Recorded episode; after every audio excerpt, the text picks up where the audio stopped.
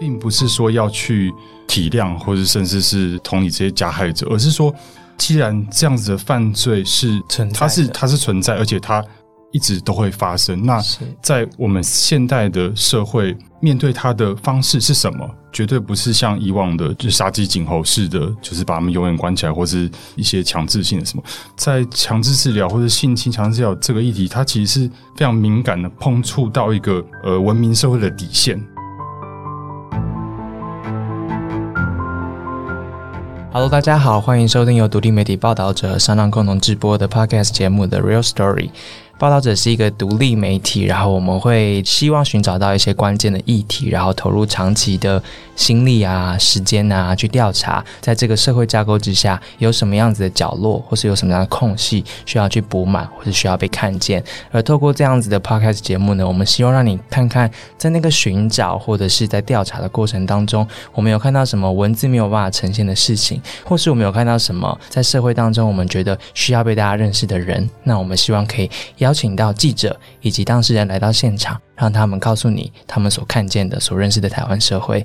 今天是一呃，我们邀请到了两位来宾，然后其中一位是我的同事张子武，我们先欢迎他。Hello，子武，啊，志兴好，各位听众朋友，大家好，我是呃报道者记者张子武。可以帮还不认识你的读者介绍一下，你大概报道的焦点是哪一些议题？然后你也在报道者出书了，对，持续到现在，大概从二零一六年到现在，比较关注的是关于精神疾病，包括它的医疗的层面，以及在法治的层面，如何去看待这样子议题。那从二零一六年，主要是小灯泡事件后，其实因缘际会。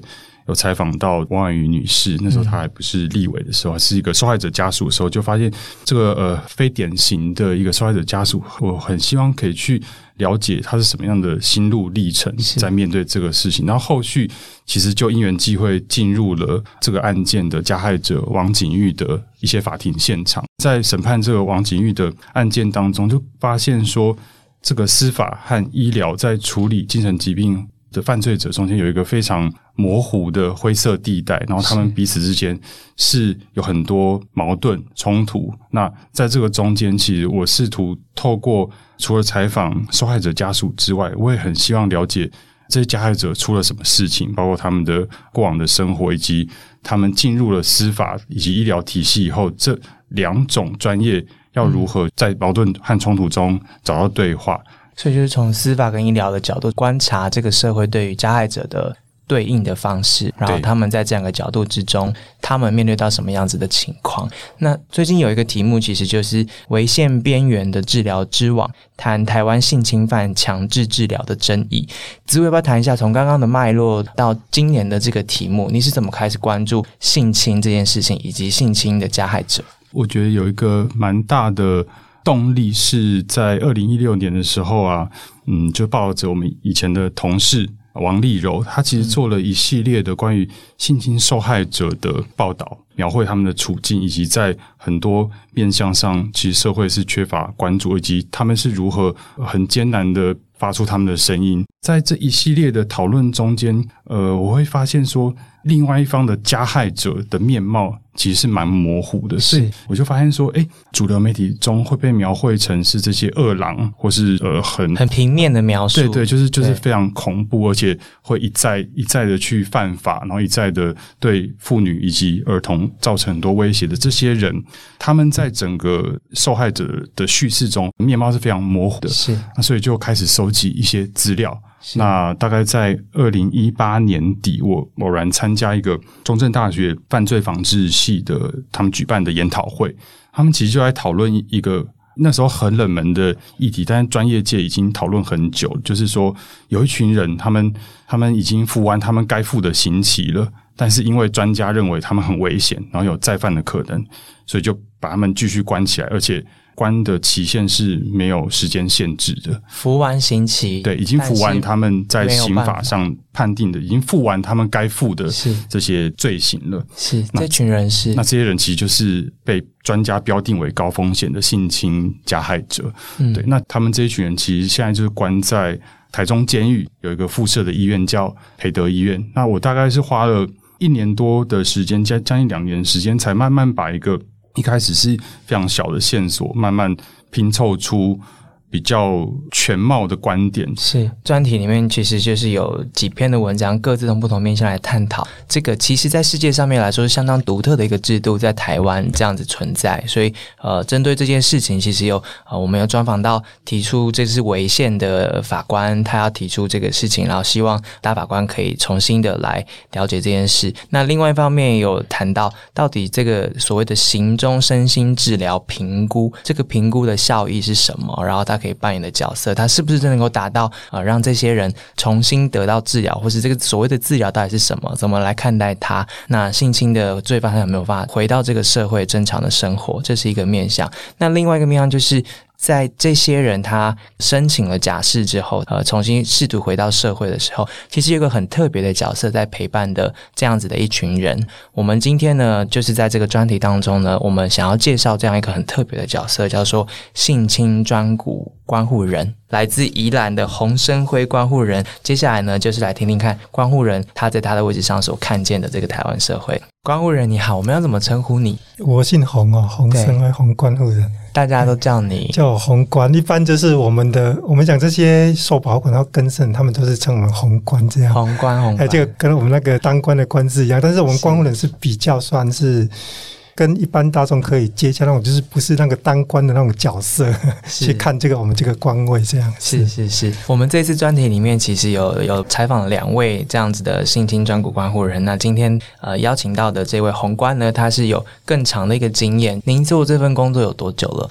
诶，说实在，我是考上关护人之后就一直做。进来受完训第一天，就是说，就是说叫我要接这份工作。而且那时候大概就是说，整个新疆王者在推那个科技设备监控，刚好跟我之前学的有点关系。对我之前是学电的。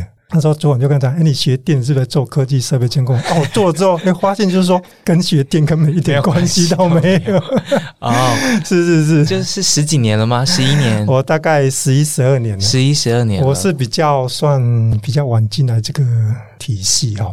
早期之前，我是在家里面比较基层的工作，像水泥工啊，或是说我退伍之后，大概是做一些像铁工，或是说电的方面的工作。哦，真的？对，大概是做这方面工作。哦，啊，做一做，其实我就发现，就是说，我们那些工作大概比较基层的工作，一下班大概就会比较没有个生活重心呐。是，哦，大概有些人就会想去工作累了去喝两杯啊。对对。但后来我发现，就是说，其实我应该去学更多的东西。慢慢去从法律开始学。啊，真的，真的，对，因为我们那时候工程哦，就是经常要跟人家签合约。哦，啊，合约里面其实有很多法律在里面，是。以前还有什么专属管辖还是什么，我我我以前真的是搞不懂，然后我就去大概学了这方面，他学一学之后，哎，发现法律还是蛮有兴趣的，然后啊就想说，哎，那时候也是刚好是比较不景气啊，说不然考个官来做做看，真的 是，然后就大概用了一年的一年的时间哦。去准备法律考试，因为我从一个完全不懂法律人去对摸索，这是很辛苦了。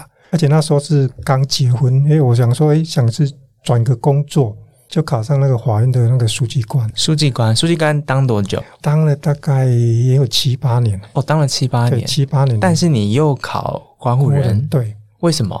其实这个就是说，因为我在当书记官，其实这项工作其实也是蛮忙的哦。是，但是他法律的接触是很直接。我就是你可以在那边学很多实务的经验。他学习当中，我发现说，哎，法官在审理这个案件，他只说针对事实法律面去了解，对，但是他们内在的问题，其实很少人去会去关心，会去注意内在的问题。对对对，我们最后会有时候会接当事人的电话嘛，其实我会跟他们谈到比较这些方面的问题。那谈谈，我就说，哎，是不是有个工作可以这样帮忙他们？哦，哎，对对对对，啊，其实想帮忙他，其实也是在帮忙我自己。因为就是要有动力嘛，因为那时候我是刚结婚，而且哎小孩子也刚要出生，可能我要学一些比较心理的层面，就怎么去经营你的夫妻关系、亲子关系。我想更进一步，因为我觉得是我会我爱我的小孩子，爱我的家人，我就学这方面。但是你爱你的家人，同时是说，如果您在关心到这些比较弱势，是不是又更有意义？嗯，哦，所以我就是学比较辅导方面，像有时深圳社会工作方面。那学久发现相当有兴趣。哦，真的，真的，所以你是工作之余去学这些东西，学完之后觉得有趣，对，那就知道有一个关护人这样子的工作。关人工作其实，在法院里面是可以接触到，但考上之后，大家就会分股。考上之后，他我们那时候是可以挑成年跟少年。那你挑成年？对，我们是在挑成年这边嘿。然后你又挑性侵专股，性侵专股是那时候就说在看起来年纪也比较大 哦，相较其他人，相较其他人，这个年纪比较大，男性，然后又已婚，那是不是接这个会比较适合？而且相对女生有时候接这个，他们会觉得就是说会有压力。是，那那时候当然我就会我就会主动跳出来接，我说没关系，那我来接啊，一接就接十一年对，没有。统计到二零二零年七月，其实全台湾在做性侵专股关护人只有四十七位，大概是这个数字没有，但是你们要负责的个案有超过两千个，哎，没有错，哇，所以你每天的生活是怎样？你的工作是什么？作为性侵专股关护人，然后跟你的个案之间，你的工作是什么？你的目标是什么？其实我像做新加专股，我其实还要负责很多毒品案件，还有一般案件。哦。然后我们要到社区去宣导，到学校去宣导，然后将要去监狱，有时候做一些像协助他们做一些评估。哦，还有我们现在有这个缓起诉处分金，我们要去负责这些审查去督导。哦。这种工作面其实相当多。依然本身呢，我们光才包括主任就才六个，主任不算了，我们每个案件大概就是一人大概是两百到三百个。一个人对，他是包括其他案件，比如说像一些缓起诉啊、缓刑啊、假释哦、社会劳动案件，还有一个缓刑附待遇劳劳案件，对，包括一些其他的行政工作，所以真的是要做，真的是 二十小时都不够用。只有你的采访看到这样子的角色，他对于这所谓的呃已经在社会里面，然后在假释阶段的这样的个案，他们之间保持怎样的关系？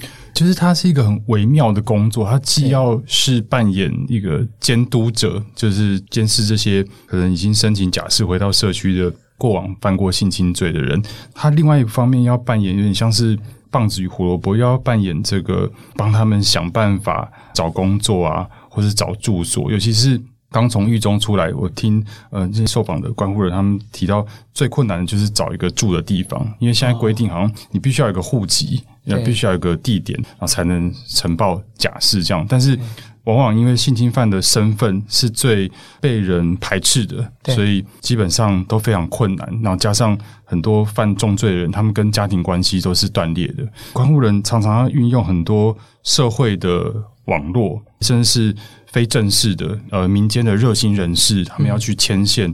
就我所知，就有一些民间人士其实是很热心，帮他们找一个。住的地方，然后租房子给他们暂时居住在那边。然后，因为一些犯重罪的假释呃性侵犯，他们需要装设一些一些监控的设备在室内，所以必须要有固定的地方，晚上有宵禁，他们晚上不能出来，必须要待在房子里面。所以这些。很琐碎以及很很困难工作，其实对我来讲是蛮难想象。对，从性侵害犯罪防治法上面来看的话，其实所谓的关护人，他们要做的事情是呃密集约谈、访视，甚至要采验尿液、限制住居。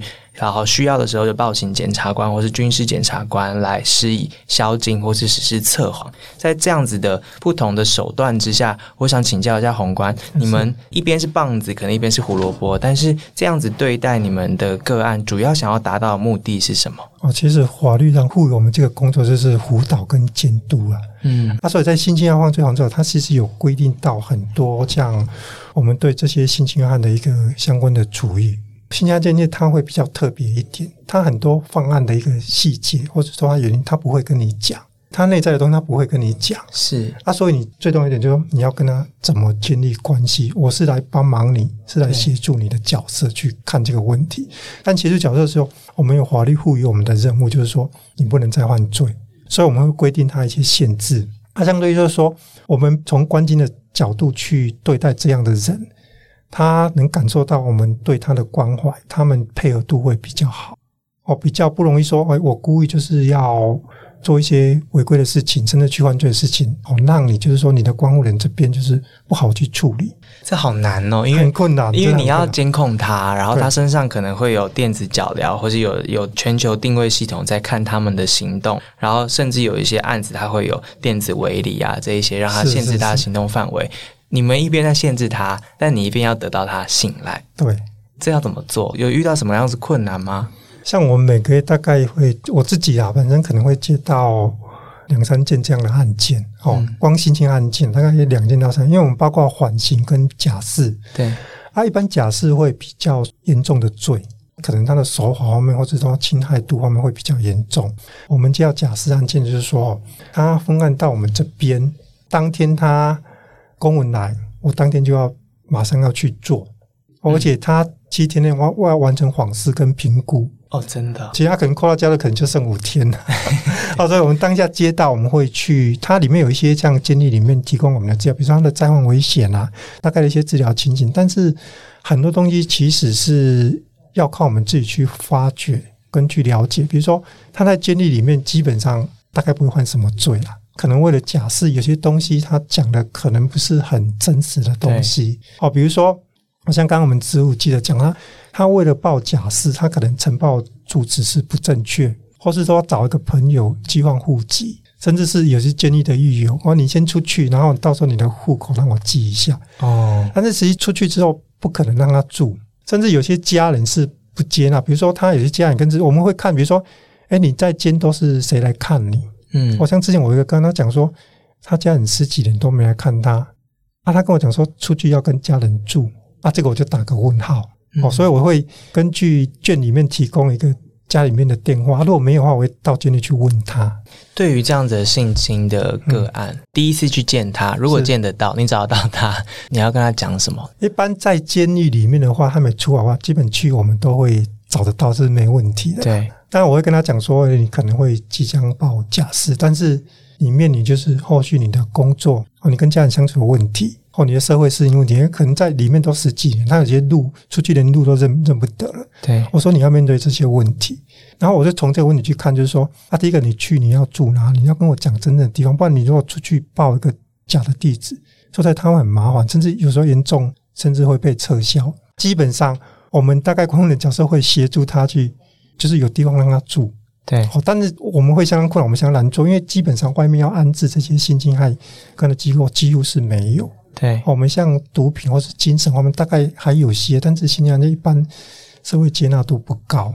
嗯啊，他们有时候提到这个问题，他们会跟我们讲啊，他们是不是报的是假的？啊，假的我没关系，你你有没有什么其他亲戚可以接纳你？这时候可能会比较急，因为他也可能要报假实际上就急了，他会跟我讲说，哎，可能某某亲戚啊，可以帮忙接纳他。那我们就中间都有一个串联的角色，嗯，后来是让他就是说跟他亲戚谈。嗯，我甚至说跟他愿意接纳的朋友，甚至老板，像我去年就有一个是我去找他之前的老板，因为他出来没有地方住，他是孤儿，大概父母亲在他国小阶段就已经过世了，是他阿妈照顾长大，他再见的时候阿妈已经过世了。我，但是出来就是说，哎，我说你之前从事什么？我说之前从事餐饮业。嗯，那我说，哎，就是老板电话给我。我他跟老板关系是不错，他还想说出去，他要继续老板那边工作，那我就当个桥梁，那我就请老板是先帮他租房子。而且这个是有两件性侵案件，是算蛮重大，所以我们出去就是我跟你讲，出去就是要做电子监控。啊，但我们帮他找到房子，帮他找到老板，帮他找到工作，他这个配合度一定相当好哦。他知道我们有在帮忙他，是是。但出去之后，其实他是跟老板有很多冲突。他不止性侵，他是毒品哇，吸毒问题，那个是真的是有时候他什么时候要吸毒，你不知道。那你怎么办啊？对，这么复杂的个案，你其实已经做的够多了。他有工作，有住所，你接下来你每周跟他见面几次？那你你每个阶段要确保他的事情是什么？首先说，我们有一些像说不是在法律上规定的啦，我们要去关怀这些人哦。像个案出来，有时候他申请的电话，我大概会报的赖给他。嗯，我说你有问题，大概随时拉一下。如果说晚上我已经睡着，你就留言没关系。我早上起来我看到，我会跟你回复。而且他刚出来，就像我刚刚讲那个个案，其实他刚出来是跟跟老板很多冲突，因为他在出来就是要适应这个社会，他是厨师嘛，到时候做一些，比如说要搬碗盘啊，所以碗盘不小心掉了，嗯，他有一天他好像掉了两次，那老板直接跟他问问一句话，他讲说：“你是不是又去吸毒了？”嗯，因为他好像心不在焉，但是他就是没有，那他就很生气，他说：“要不然他不要做。”他就认为说他很认真在做，然后因为不小心犯了这件错，被你说标签化，就回到以前那个样子，是他整个心情打击就很大。哦，啊，不要做，他又跟黄说啊，不要做，他房子老板住，他可能没有地方住。对。啊，当下 我说实在，我也是很紧张啊。是啊，是啊。其实我之前他出来之后，我也加了老板的来。哦。啊，因为他做餐饮业，大概大概下班大概都要十点以后才有空。哇。啊，就十点跟他赖跟对话这些东西，我会教老板说你怎么去跟他对话。我说你你如果这种东西你怀疑他，但是你不能讲这句话，你从关心的角度去看他是不是诶最近身体是不是有什么问题？啊，至于说你有没有怀疑他，其实是由我们来跟他讲。我们跟他测验，哈，理解。对啊，然后他来，他也是说说，他说老板这样很生气，他说那我可以验尿啊。啊，既然他来，他这其实都有在采尿啊。我们像读完尿，我们都固定会大概两个礼拜就采一次尿。是啊，所以其实他没有用毒，但是他们相对就是说，他们的自尊心是比较低落的。你讲一些话刺激到他，压力的来源就来了。他来之后，有些人就会跑去吸毒，有些人跑去喝酒，喝完酒吸毒之后，他可能会跑去性侵害。嗯。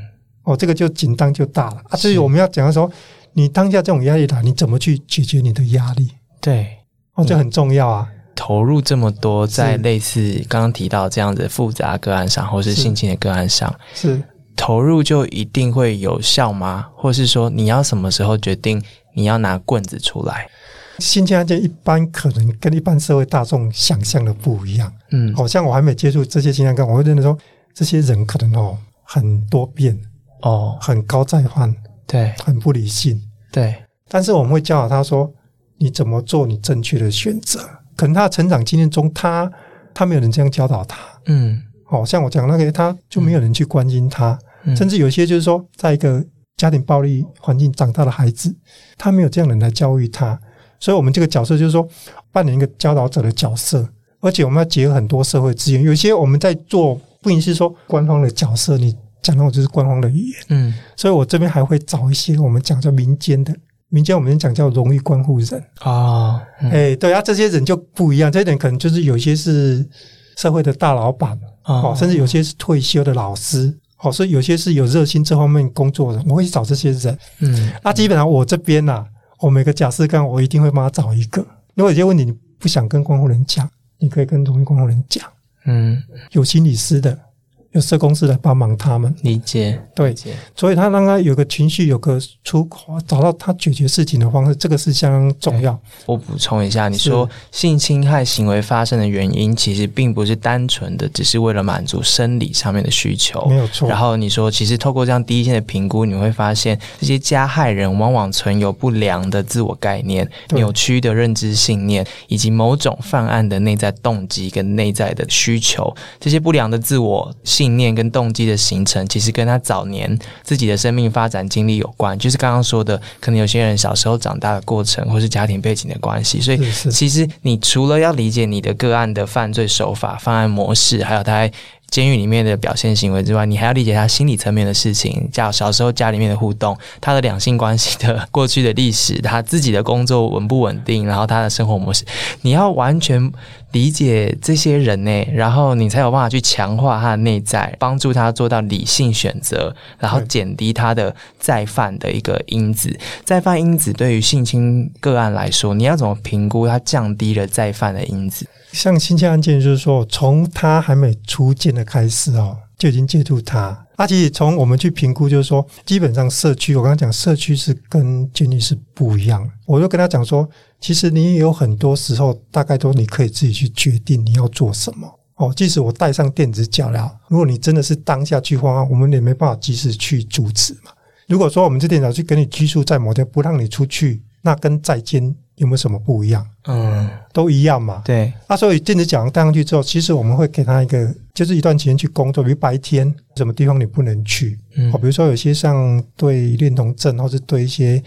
女童或是男童有些特别癖好，我们就禁止他接近一些学校。我们会跟他讲这些东西。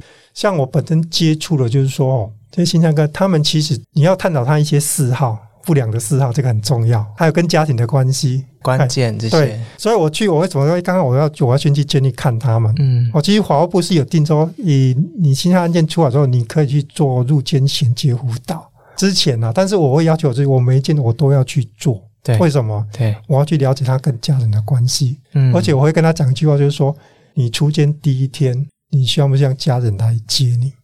我会跟他讲这句话。这是一个关键的问题。他可能会跟妈妈比较好，跟姑姑比较好，希望他来接他。哦，我就跟他讲说，我帮你达成你的愿望。但是他们绝对不会讲说，我第一天出去就要看到关护人，很少，一般都是家人。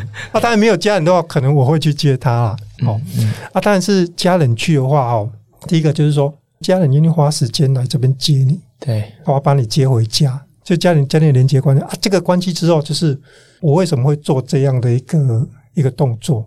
因为监狱要出监的时候，他只会通知我们关护，他不会通知家人。哦，由我来通知家人。如果说他真的是有些问题的话，希望家人找到正确的管道，就是诶，找我关护人，我可能可以帮你做一个桥梁。所以我一直在讲说，我们辅导个案不是针对一个人，我是针对他整个家庭，真正包括他的工作领域去做。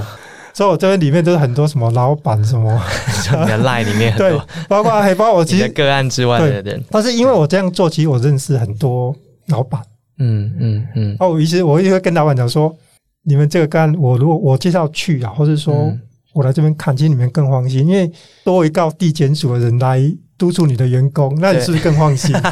哦，哎，你对人性真的是摸得很透哎，宏观。哎，没有，就是说也有些工作经验哦，所以我是想说，因为这些人说实在，他们有些成长历程不像我们正常人那样，就是说有一些人来教导他，或者说他们环境可能没有像我们一般人那么好，嗯，所以更需要这些资源来协助他。嗯，啊，如果今天他我们发现他危险因子有变化，就从这个老板这样这边可以看得到。宏观，我想问一下，我们刚刚其实提到你自己直癌上面的转换，刚刚讲到这其实非常专业跟细微，而且他非常看个案的情况要做不一样的决定跟调整。是是，你应该不可能一开始就这么的纯熟吧？你讲到重点了。其实我我在学东西，我会把它比较像实物结合。我看到这个东西，我会会跟哎，我自己是不是之前曾经是有这样的想法跟行为？哦，我们像我们在做这种新疆的，其实我们要常去参加一些课程受训，甚至跟心理师一起上课，哦，去参加一些专业的训练，好，包括法律、心理方面去永无止境。所以你要常常去进修，包括他新修法的东西，你要去看。把自己知识充实了，你才有办法去照顾这些人。你自己都是照顾，比如说你的情绪都调整不好，你自己常在生气。那你对这些人，那他真的可能他今天上了一天班，他已经很累，跟护人谈又被给关护人骂。嗯，他可能我骂的时候，我们就技巧就给他转换了一下，就是说可能是很生气，但是我们转换一个方式，就诶能激励他的方式，嗯，来讲述这些话。我们做这个工作，就是我我自己在行走，就是说我每天好像来开着一辆垃圾车来这边。然后收集很多，他们跟我们倒垃圾哦，讲个话，倒很多垃圾在我们身上，人家就跟我讲说啊，你要工作不好，每天人家都给你倒垃圾，然后那个再换率又那么高，你会很没有成就感。人家就跟我这样讲，是这样吗？啊，其实我做的时候是不会，尤其新鲜案件其实再换率是不高的，在我这边我的辖区里面，其实重大案件几乎是没有的。哦，对，好像相较其他是相较低的，而且是像我们媒体会。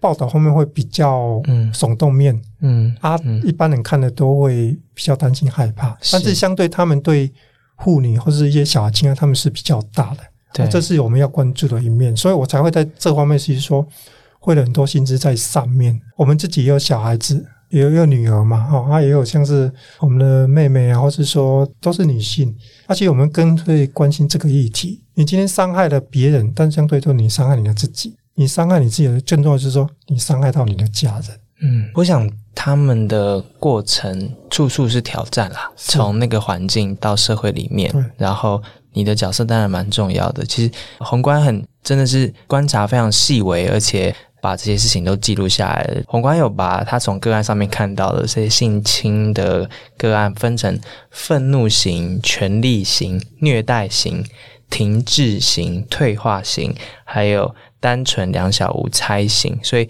其实都是性侵的犯罪，但是会因为他的内在的需求、内在的动机不一样，然后他犯罪模式不一样，所以其实有至少六种类型，然后每一种类型来做不同的区分。然后宏观其实也提到，他去了解个案的时候，会透过他的家人去理解这个个案小时候是不是有受到类似的经验，所以他会有。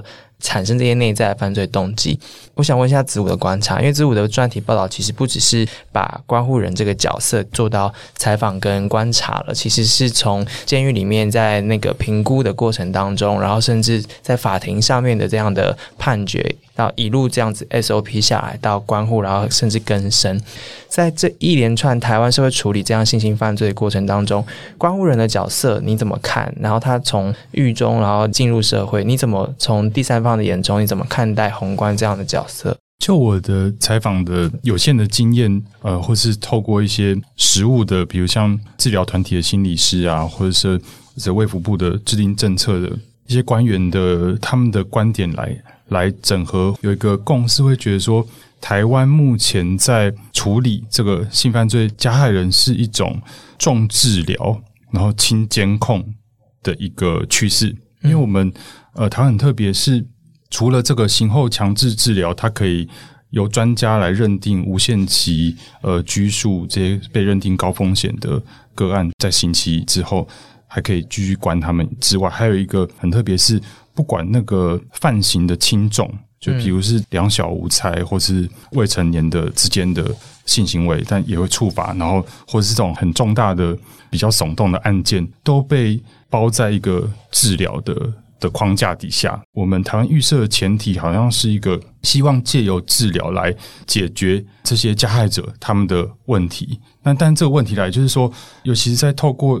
长期参与这个政策以及参与实务经验的一些人的反应，他们会疑问：就是我们这个假设的前提是正确的吗？治疗有没有效？这个这其实是在专业界已经讨论很久了。是那其中一个蛮关键的访谈是跟呃辅大呃临床心理系一位教授叫黄健，黄健老师，他是在这个实务界呃非常久的一个一个学者。多年前他接受卫福部的委托研究这个所谓的性侵。的社区治疗的成效，然后他和中央警察大学的老师一起研究，算是一个很权威的报告。他们发现，如果以这个强制治疗的这个法令通过为时间点来区分这个效果的话，他们发现那个再犯率是不是可以有效降低再犯率？其实差不多的，大概再犯率就是在十左右，十到十二之间。但是会发现，这些人的后来在触犯不是性犯罪的罪行，是在那个法之后反而更高。所以他们就会提出一个质疑，就是到底我们用这种治疗的模式来处理这些人，是不是真的有有有降低嗯这个再犯率？治疗这两个字所包含的事情，应该没有。包括到刚刚宏观所说他所有的工作内容，以及他对他自己工作的理解，对不对？对对对。所以其实他还可能需要更多陪伴辅导，或是更深上面的这些辅助的服务，或者说这样子的角色存在。对，比较多的资源其实投在这个治疗里面。目前是这样。对，然后关护人的角色其实可以在。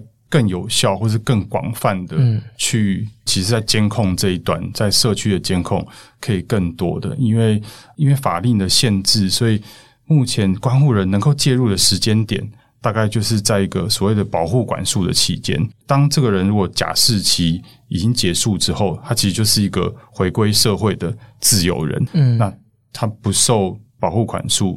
所规范，那那关护人也不能做任何事情，就等于说，比如一个一个性侵犯，他回归社区，然后服完了他的刑期，然后假释期也结束以后，那唯一会接触到他的单位就是医疗，所谓的刚刚提到的这个治疗，其实有有类似一个团体心理治疗的模式，以及。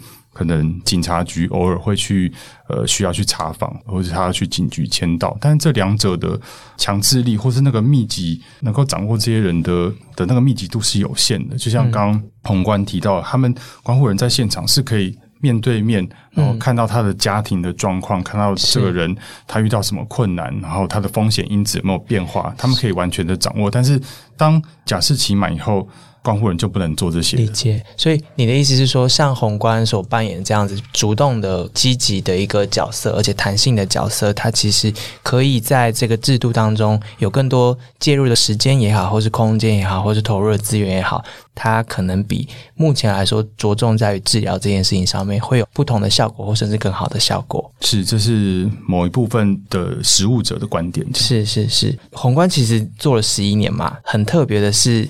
得了一些很高的荣誉，它算是所谓的保护性工作的，在台湾，呃，比如说儿少保护啊，或者性侵害的这个防治等等的一个最高荣誉，叫紫丝带奖，主要是卫福部颁发的。那红红关护人算是唯一一位到目前为止以关护人身份的这个奖的得主嘛？嗯嗯。然后去年又得另外一个是全国模范公务人员哦，这是法务部的，法务部的。对对对，其实以关护人的这个角色来得到这样子的肯定，其实都是相当少数跟罕见的。其实可以看见那个。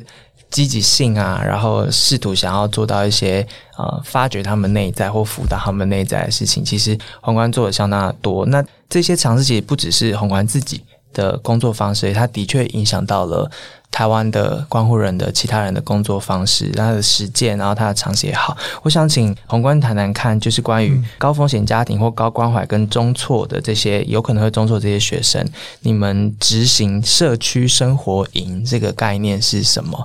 大概也是大概接近在专股的同时，我也接到这样一个方案。啊，这个方案其实华务部已经推行多年，但是就是说，我们这样做应该是跟其他地方不一样。你要找这些，比如说有高风险家庭的一个学生或高光卡的学生，大概就是要从学校着手。啊，所以我就主动去找我们那边县政府的教育处，嗯，哦，教育处那边的一个长官哈，跟他结合这方面。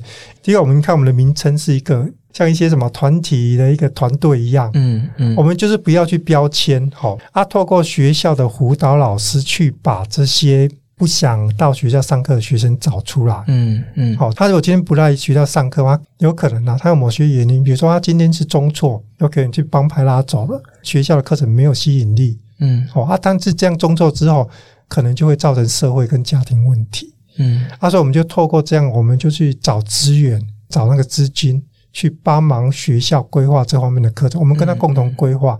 比如说，我们现在规划有攀岩、溯溪，还有那个独木舟，哦，还有烘焙，吸引这些学生来这边学校上课。他学校中辍生也少了，然后他们利用这些课程说，其实减少一些犯罪的潜在人口。而且像国中阶段，你这样前如果没有教育好，你等他以后变成成年人的话，对，你要去改变他的习性很困难。这个跟你跟个案接触的过程所听到的事情的理解也都有关系吧？这个其实有关系，因为我们其实很多个案，他其实他就是父母那个功能他没有发挥出来，是他本身就需要人家照顾他，他怎么有办法去照顾他的小孩子？对对，像我有个案，就是相对有些他的小孩子是因为他入监，然后被小孩子被安置到机构里面去。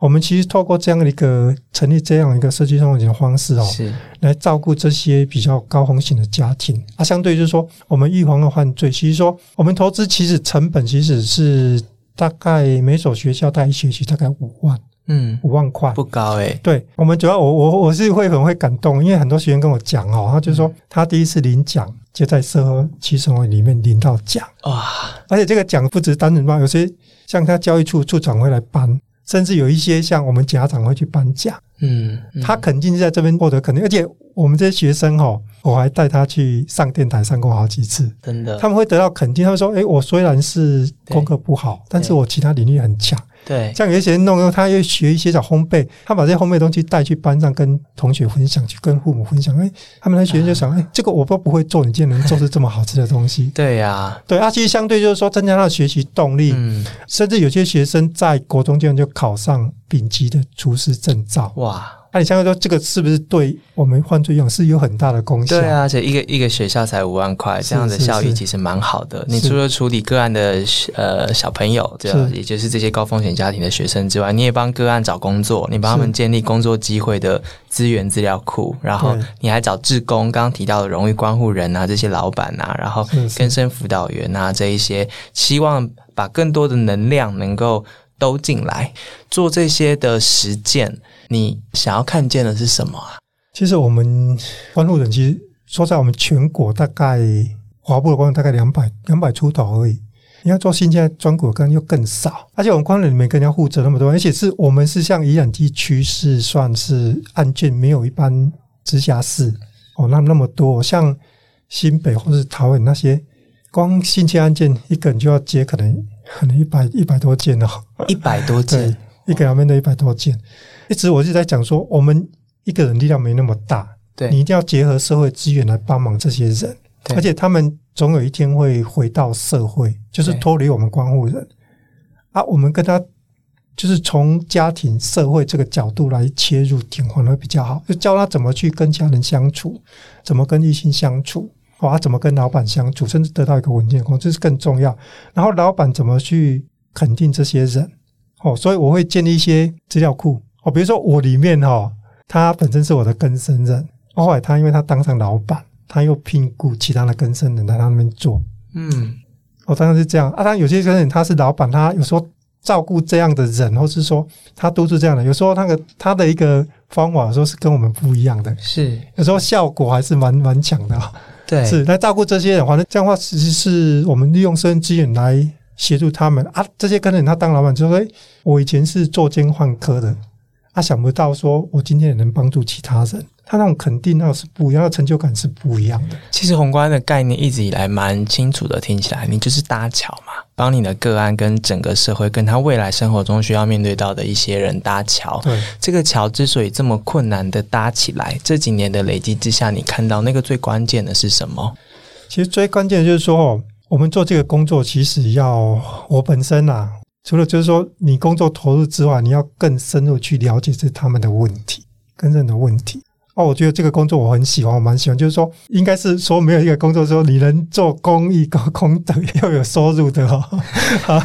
我一直跟我们这些一样进来关护人分享，就是说哈，哎，你看哦，你一般我们讲容易关护人，他要加入这个，他是纯粹就是没有薪水的，我们还可以领薪水。你很累啊，我们是在很辛苦，累。但是有时候我觉得二十四小时代班，有时候会感动。你知道，这些学生，我很多学生毕业了，他们还会来找我。他还找，甚至赖都没有断。他们跟我分享说：“哎，他他今天工作多有成就。他今天今天怎么？比如说，他会经营一个农场，他会跟我分享。甚至他有些农产品出来，他会带过来，他会很客气话送给我说：我们我们不能跟你说。我说你来这边，我们帮你卖哦。所以，我们那边很多像我们根生保很多什么根生四季，就是其实我那学生哦，他们甚至有些在我们宜兰有南山种高丽菜的啊，哦，种水果。哎，季节一到，我说。你就拿来我们这边嘛，我帮你卖，反正我们都要买嘛。就你这边说的学生是指个案吗？对，我们我们有时候他们会就避免标签化，我们会跟他讲，他们有时候会称我们是老师。那你觉得你有从你的学生身上学到东西吗？我觉得我们的学生每个个案其实他就是一个一个生命故事，他每个人生命故事都不一样啊。尤其是他们的故事，以后我们自己也会发生到。比如说我这边啊，我们。我们讲就是说，刚刚讲的很多形态的那个犯罪嘛。我们讲愤怒型好了，其实很多是跟跟太太之间的冲突，跟女朋友之间的冲突。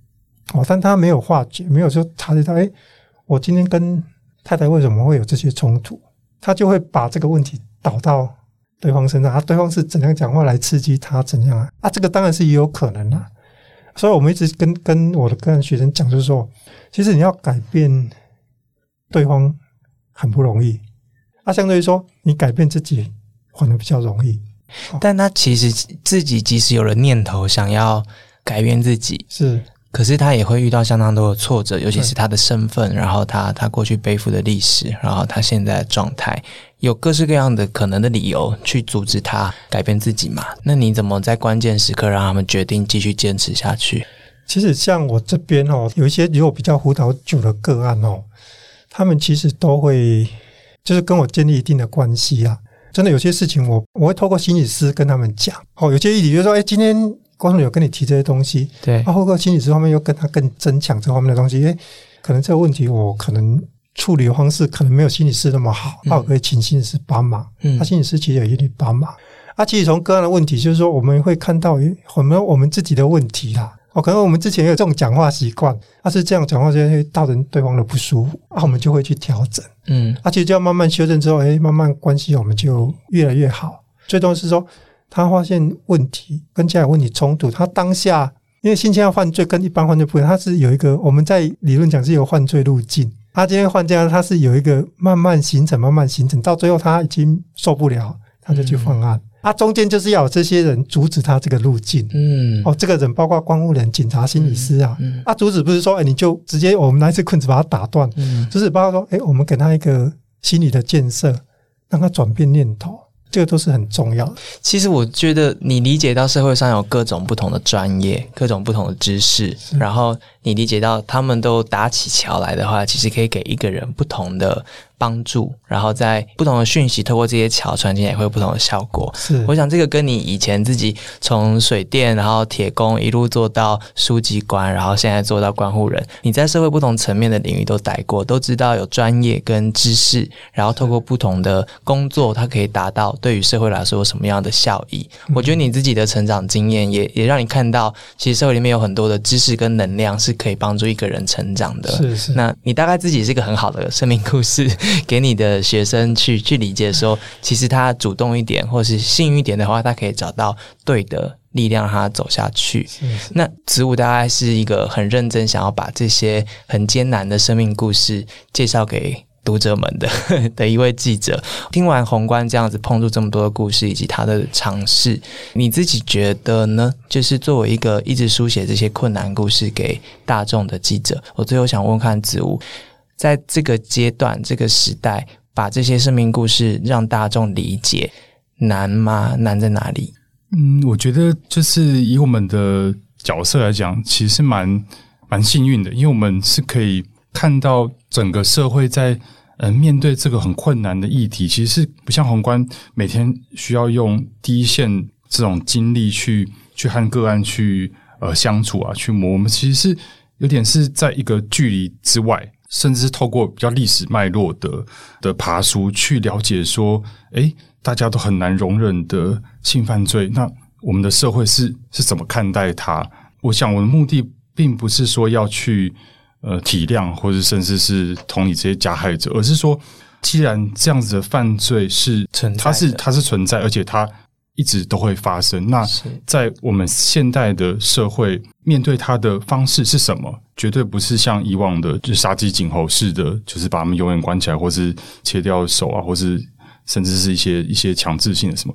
那所以，我觉得在强制治疗或者性侵强制治疗这个议题，它其实是非常敏感的，碰触到一个呃文明社会的底线，是我们该如何去这些最困难的个案。去处理他们，或者去面对，包括像这一阵子的从台铁杀警案之后的社会对于精神疾病犯罪者的讨论，我觉得是一个好事情。就是大家虽然有各自不同的价值观，但是在我的角色就是稍微抽离出个人的好恶，希望可以从更多的历史以及更多的现场，呃，然后去凸显出我们这个阶段的盲点是什么。这个报道关于视线的讨论，其实就是在这个当代的时间点，我觉得才有可能去去讨论这样子的事情，就是就是长期拘禁是不是违反违反一个基本人权？那对于这些社会所最厌恶的人，我们是不是也要去想想，除了永远把他们关起来，不要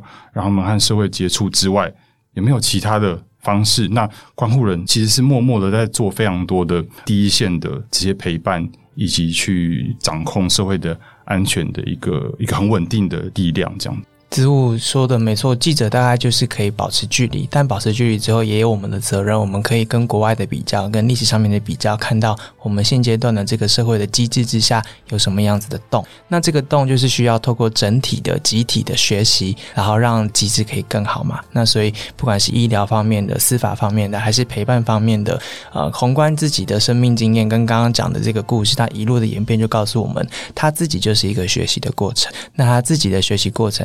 投射到整个体系之下，整个体系能够做怎么样子的改变？那由记者来点出，我想这大家彼此的分工啦。那接下来我们可以再持续关注。今天很谢谢两位来到这边，谢谢你们的时间，谢谢，谢谢，谢谢。